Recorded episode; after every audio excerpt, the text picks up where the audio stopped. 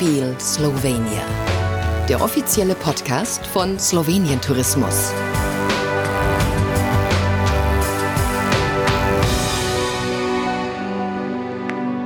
Es ist der Facettenreichtum, der Slowenien zu einem ganz besonderen Land macht. Es ist ein Urlaubsziel, nicht nur für Naturliebhaber, Kulturfreunde, Wintersportfans und Feinschmecker, sondern auch für Entdecker.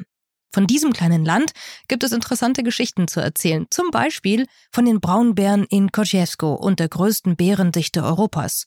Vielen wird gar nicht bewusst sein, dass Slowenien zu den wenigen Ländern gehört, in denen Hunderte von Bären leben. Deswegen geht es für uns in dieser Podcast-Folge in den geheimen Wald zu einer Bärenbeobachtungstour. Auch geheim war lange Zeit das Doppelleben des Hotel Yama, wunderschön gelegen im Park von der Höhle von Postojna, der sogenannten Königin der Höhlenwelt und größten Schauhöhle Europas, ist es heute nicht nur eine idyllisch gelegene Übernachtungsmöglichkeit, das Hotel nimmt sie auch mit in die geheimen Räume. In unserem Podcast erfahren Sie, welche Abhöraktivitäten hier stattgefunden haben könnten und warum so lange keiner etwas davon wusste. Doch zuerst gehen wir auf die Reise mit dem Biobully. Einst verrostet im Flussbett gelegen, bringt er heute als mobile Bar slowenisches Bier in die ganze Welt. Diese verrückte Geschichte müssen Sie gehört haben. Unsere Slowenien-Expertin Sabrina Lang sitzt in der Garage des Bierbullis oder eigentlich in seinem liebevoll gestalteten Vintage-Wohnzimmer. Der Bierbully glänzt und erstrahlt in den Farben eines hellen Bieres. Der alte Bus ist der ganze Stolz von Matej Specha, der diese Idee mit seinen Freunden zur Realität werden ließ. Matejs Sohn Aliash steht Sabrina Lang Rede und Antwort.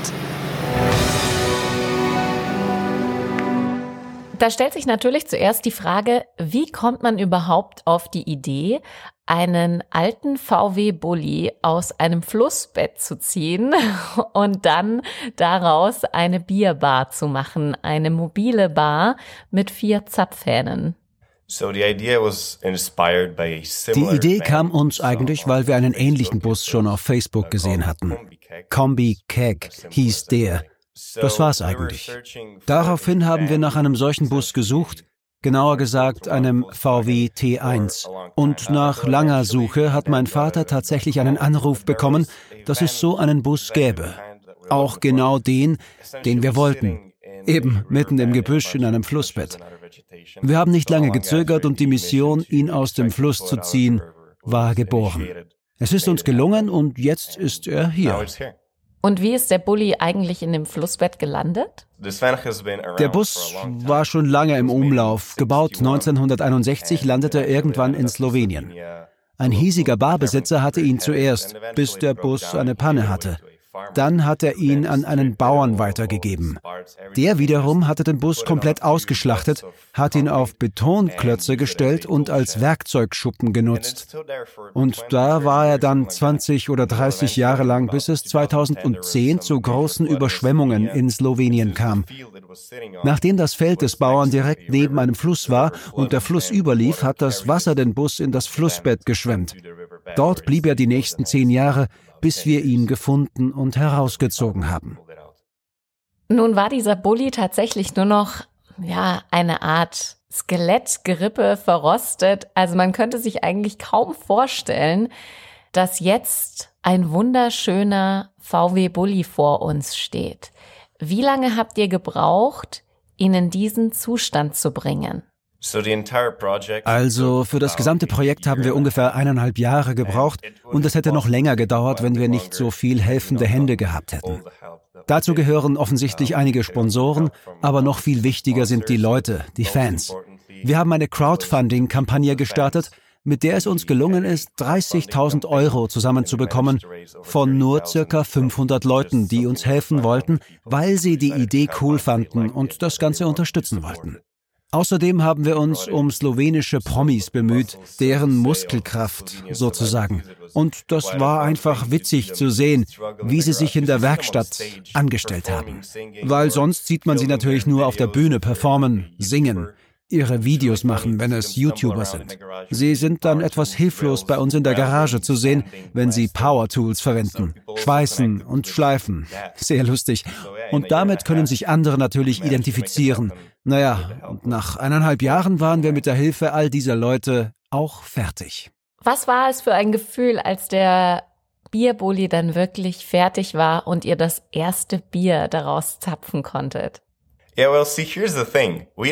Naja, also ganz ehrlich, wir wissen es nicht, weil wir nicht dabei waren. Wir waren zu dem Zeitpunkt in der Bank, um andere Dinge zu klären, als das Kühlsystem und die Zapfhähne und alles, was da dran hängt, installiert wurden. Und dann waren die ersten, die tatsächlich das erste Bier aus dem Bulli gezapft haben, die Leute, die das Kühlsystem installiert haben und der Mechaniker. Das ist die traurige Wahrheit. Eigentlich kann man das fast gar nicht glauben. Wahnsinn. Und jetzt, wo der Van auf den Straßen unterwegs ist, wie sind die Reaktionen? Er ist immer eine Attraktion. Es ist immer was los. Man sieht einfach, wie die Augen der Leute strahlen. Sie winken uns zu, wenn wir die Straße entlang fahren. Sie machen Fotos mit ihren Handys. Oder wenn wir den Bus irgendwo parken, laufen sie drumherum, machen Fotos, freuen sich über den Bus. Aber wo sowas am meisten passiert und wo wir es am meisten merken, ist an Tankstellen. Was eigentlich nur wenige Minuten dauern sollte, braucht am Ende 10, 15, 20 Minuten. Entweder du tankst gerade und jemand kommt und fängt ein Gespräch an, oder du gehst rein und der Kassierer will quatschen. Also er wird sehr gut angenommen. Alle sind immer total überrascht, sind vom Bulli beeindruckt und lieben ihn. Diese Reaktion kann man sich natürlich super vorstellen. Da fährt ein VW Bulli, ein VW Transporter 1. Bierfarben. Unten hell, oben der Schaum in weiß. Und natürlich wollen die Leute wissen, was hier geschieht. Und natürlich wollen die Leute ihn auch haben. Ja, na klar, den Bulli kann man mieten. Wir nehmen Reservierungen an über alle Kanäle was am einfachsten ist. Ob Social Media, Twitter, Instagram, Facebook. Bully hat seine eigene Webseite. Ihr könnt uns darüber schreiben oder anrufen, e-mailen, was euch am besten passt. Und jetzt die wahrscheinlich wichtigste Frage für alle Bierfans. Was kommt aus dem Zapfhahn? Was aus dem Zapfhahn kommt, ist vollkommen abhängig von der Art des Events. Wenn der Bus an einen Kunden rausgeht, fragen wir ihn, was er will. Wenn der Kunde sich nicht sicher ist, können wir die Entscheidung übernehmen. Aber wenn es ein Event ist, das direkt von Bully ausgeht, überlegen wir, was am besten passt. Wenn es zum Beispiel ein Bierfest ist, dann würden wir IPA, Pale Ale und vielleicht noch ein Lager anbieten. Wenn es ein etwas allgemeineres Event ist, dann ist es meistens sowas wie Lager. Und keiner muss natürlich Angst haben, dass er warmes Bier serviert bekommt, weil das natürlich gar nicht geht. Wir haben unser Kühlsystem, das eiskaltes Bier garantiert. Dann sag uns doch mal, was das Beste am slowenischen Bier ist. Most of the time, Bully will have Slovenian beers because bei Bulli gibt's eigentlich meistens slowenisches Bier. Denn obwohl Slowenien so klein ist und so wenig Einwohner hat, wird Bier in der Gesellschaft großgeschrieben. Es ist Teil unserer Nationalität. Wir haben eine Menge an lokalen Brauereien. Natürlich haben wir auch die großen kommerziellen Brauereien, aber das Beste an der slowenischen Bierszene ist, wie herzlich sie ist, wie angenehm und einladend jedem gegenüber. Und es gibt überall sehr gutes Bier bester Qualität. Also das Einzige, was uns jetzt noch übrig bleibt, ist, den Bierbully und sein komplettes Team live zu treffen und das Bier zu probieren.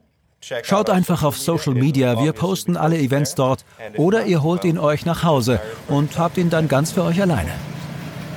Vom Bierbully geht's zu den Bären nach Kociejsko im Süden Sloweniens in den geheimen Wald. Diesen Namen trägt er, weil man hier drei, vier Tage verbringen könnte, ohne einer Menschenseele zu begegnen. Unberührt präsentiert er sich als verborgenes Geheimnis und als Heimat der Bären. Die kennt Martin Bastar als Tourguide in Kochevia wie seine Westentasche. Sabrina Lang hat ihn getroffen. Ihr habt mit die größte Bärendichte Europas. Wie viele Bären sind hier unterwegs? Diese Zahl ist jedes Jahr ein bisschen anders, weil wir Nachwuchs haben. Jetzt ist die Nummer circa um die 1500 Tiere. Wenn ich dann also hierher komme und Bären beobachten möchte, wie funktioniert das? Ah, du kommst nach Kuchilja. Morgens circa um 9 Uhr wirst du von mir oder von einem anderen Guide im Hostel oder im Camp abgeholt. Du bekommst eine Anweisung, was du machen kannst, was von Kleidung du mithaben sollst. Dann fahren wir mit äh, dem Auto normalerweise zum ersten Punkt. Das ist eine Stelle mit äh, großen Wasserpfützen, wo du den Einblick hast, wie groß eine Bärentatze ist. Später haben wir ein Mittagessen, weil wir sind diesen Tag so wie der Bär, wir essen viel. Dann nach dem Mittagessen gehen wir auf eine Wanderung in ein äh, Waldgebiet. Dort sprechen wir über die Biologie äh, von Bären, über das Fortpflanzungsverhalten, über ähm, was Bären essen, wie sie sich verhalten und so weiter. Später essen wir wieder, weil klar, wir sind an diesem Tag wie Bären. Ne? Nach dem zweiten Gang gehen wir wieder auf eine kleinere Wanderung auf dem Bergmassiv, wo wir einen wunderschönen Ausblick haben und von diesem Punkt später auf den Hochsitz, wo wir zusammen mit einem Jäger dann bis zu der Dunkelheit auf den Bär warten. Normalerweise ist das so, dass er schon kommt. Und du hast gesagt, dann kommt der Bär relativ schnell oder die Bären. Wie reagieren die Menschen, wenn sie das erste Mal da oben im Hochsitz sitzen und den Bären sehen? Was sind die Reaktionen? Normalerweise ist die Reaktion von Leuten immer dieselbe. Mehr oder weniger, wenn wir Kinder mit haben, ne? ist dieser Enthusiasmus, wenn die ein Tier sehen, ne? die können nicht still sitzen. Ne? Und dann passiert es oft, dass es ein bisschen laut wird, ne? aber zum Glück ist dieser Hochsitz so gut isoliert, dass äh, Tiere das sich nicht so schnell erschrecken und noch immer da verweilen. Aber es sind große Augen, ähm, man, man, man muss es erleben. Das denke ich auch. Ich stelle mir vor, große Glücksgefühle bei allen, die dann die Bären sehen. Wenn ihr auf dem Hochsitz seid, wie lange seid ihr dort und wie viele Bären könnte man so im Durchschnitt wirklich beobachten? Wie lange wir äh, auf dem Hochsitz äh, drauf sind, das hängt ab von der Jahreszeit, wie schnell es dunkel wird, äh, was für Temperaturen tagsüber waren und so. Aber normalerweise äh, sitzt man über den Sommer auf dem Hochsitz circa von 6 Uhr bis 9 Uhr abends das heißt, wenn die Dämmerung anfängt, weil Bären sind äh, nachtaktiv, dämmerungsaktive Tiere. Und ja, wie viele Bären man sieht, okay, normalerweise sieht man einen oder zwei Bären. Meine größte Anzahl mit Gästen zusammen auf einem Hochsitz waren es insgesamt fünf Bären. Das heißt, das war eine Mutter mit Jungen, mit zwei Jungen.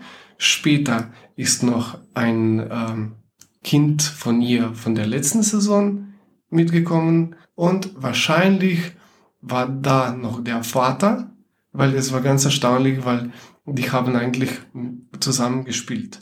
Was würdest du sagen, ist das Besondere wirklich an der Bärenbeobachtung?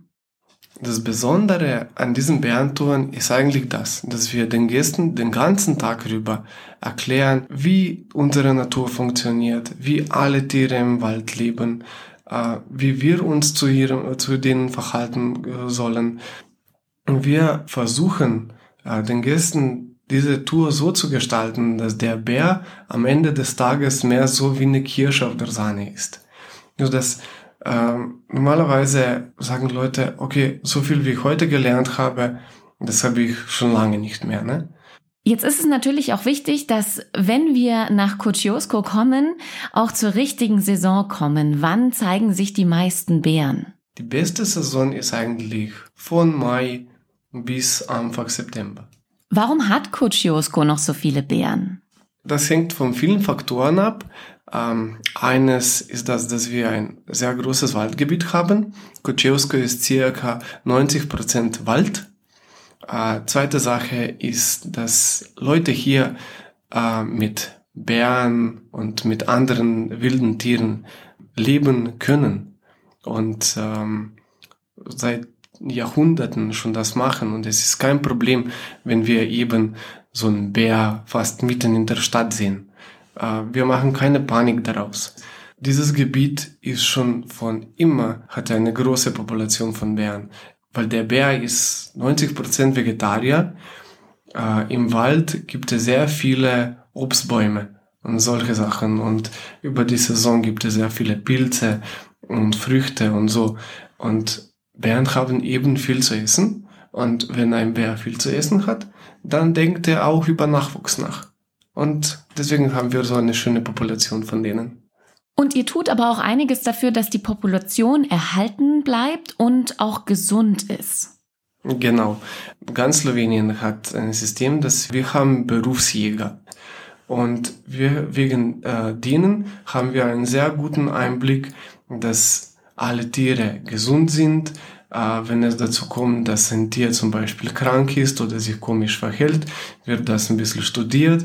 Wenn es ähm, wenn das Tier zeigt, dass es hm, irgendwie ein Genproblem hat, äh, das heißt, dass es nicht gut wäre, dass er, sich fortpflanzt, dann wird so ein Tier auch entnommen äh, aus der Natur. So daher wir tun viele Sachen, dass wir eine gesunde Population von Tieren hier erhalten.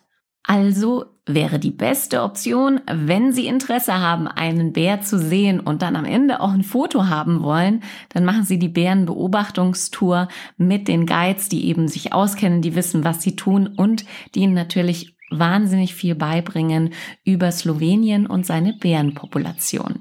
Ja, wir warten auf euch und die Bären auch.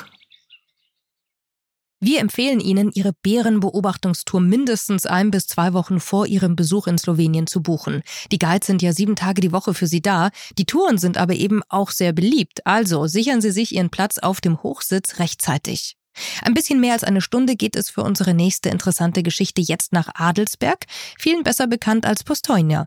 Direkt neben der weltberühmten Tropfsteinhöhle steht das Hotel Jama, das heute wie vor 50 Jahren weitaus mehr verbirgt als Hotelzimmer. Unsere Slowenien-Expertin Sabrina Lang nimmt sie zusammen mit ihrem Guide Kevin Klun-Valencic auf Entdeckungstour. Bevor wir zu den geheimen Räumen im Hotel Yama kommen, verschaffen wir uns doch einen kurzen Überblick. Wann wurde dieses Hotel gebaut? Zu welchem Zweck? Und was macht es heute aus? There was always a very wir hatten hier schon immer einen großen Besucherstrom. Auch heute besuchen noch tausende Touristen die Höhle von Postojna. Also man braucht eine Unterkunft und entschied, dieses Hotel zu bauen. 1971 war das. Und da kamen nicht nur normale Besucher, sondern auch wichtigere Vertreter aus der Politik, Schauspieler und Prominente. Dafür wurde es vornehmlich genutzt. Aber als das Hotel gebaut wurde, entstand auch ein geheimer Bunker, eine Art Kommunikationszentrum. Wir wissen nicht genau wofür, aber wir haben unsere Theorien. Ihr müsst einfach selbst herkommen und das alles entdecken. Heute ist es eben eine Touristenattraktion. Seit 2019 können wir als Besucher die geheimen Räume sehen. Tatsächlich wurden sie erst 2016 entdeckt.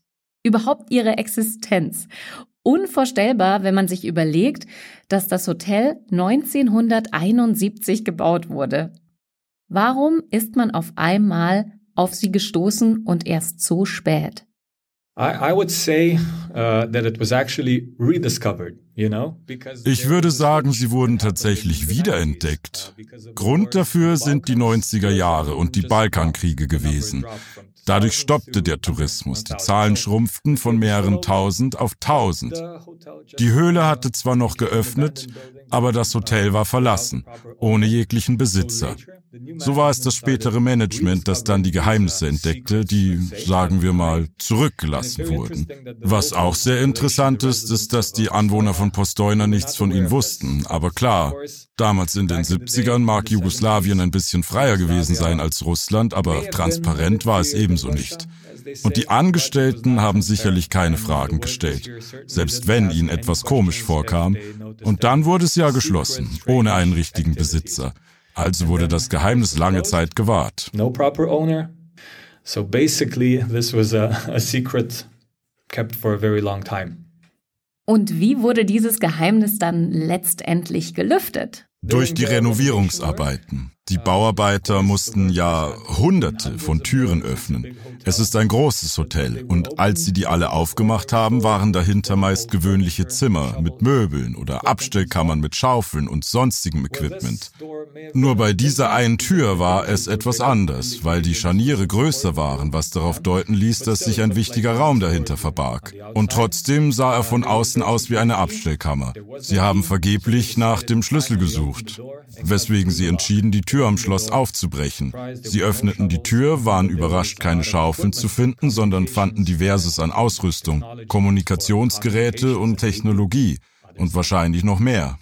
Wer hat also die Entscheidung getroffen, diese geheimen Räume auch wirklich für die Öffentlichkeit zugänglich zu machen? Im Prinzip die gleichen Leute, die dieses Kommunikationszentrum entdeckt haben, also das neue Management. Und es ist definitiv eine Sehenswürdigkeit, die man nicht auslassen darf. Jetzt habe ich im Vorfeld recherchiert und auf der Website geguckt, was erwartet mich hier in den geheimen Räumen. Und es hat mich fast wahnsinnig gemacht und ich war schier frustriert, weil es gab keine Bilder. Ich konnte mich vorher nicht vorbereiten. Ich konnte nicht einsehen, was wirklich sich hinter diesen Türen versteckt. Und jetzt, nachdem ich alles gesehen habe, verstehe ich, warum es so ist. Also kann ich Ihnen nur raten, lassen Sie sich davon nicht abschrecken, dass Sie nicht vorab erfahren, was Sie erwartet. Dieses Gefühl, diese Frustration, die Wahrheit nicht zu kennen und dass es schwierig ist, Infos zu bekommen, worum es sich hier handelt, genau darum geht es. Genau das ist das Gefühl, das wir hervorrufen wollen. Wir nennen es Documentary Experience. Man soll hier spezielle Erfahrungen machen, deswegen ist es kein gewöhnlicher Museumsbesuch. Man soll hier diese Frustration spüren, genauso wie die Leute damals, die die Wahrheit wissen oder teilen wollten, aber es nicht konnten. Wir haben es absichtlich so gestaltet. Deswegen erlauben wir auch nicht zu fotografieren. Wir wollen einfach, dass es so mysteriös bleibt, um allen diese Erfahrung zu ermöglichen. Wenn man hierher kommt, kann man dann all diese Geheimnisse selbst aufdecken. Und das ist ein aufregendes Gefühl. So viel kann ich versprechen.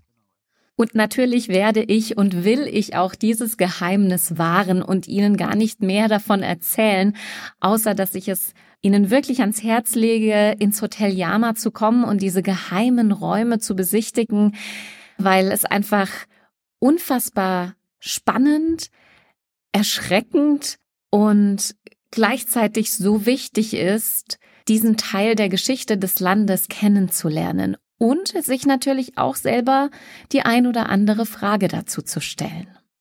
Die Art und Weise, wie Sie die geheimen Räume entdecken, können Sie sich auch aussuchen. Da gibt es nämlich ganz verschiedene Angebote. Und eines kann ich Ihnen auf jeden Fall versprechen, es wird definitiv interaktiv Mehr von diesen tollen Geschichten und Orten Sloweniens, die nur darauf warten, von Ihnen entdeckt zu werden, finden Sie auf slovenia.info und in weiteren Folgen unseres Podcasts. Haben Sie zum Beispiel in unserer Wintersportfolge schon den sympathischen Skicross-Weltmeister Philipp Flieser kennengelernt? Oder wollen Sie wissen, warum Slowenien als so kleines Land eine große Festivalkultur pflegt? Dann abonnieren Sie uns, damit Sie keine Folge verpassen. I Feel Slovenia der offizielle Podcast von Slowenien Tourismus.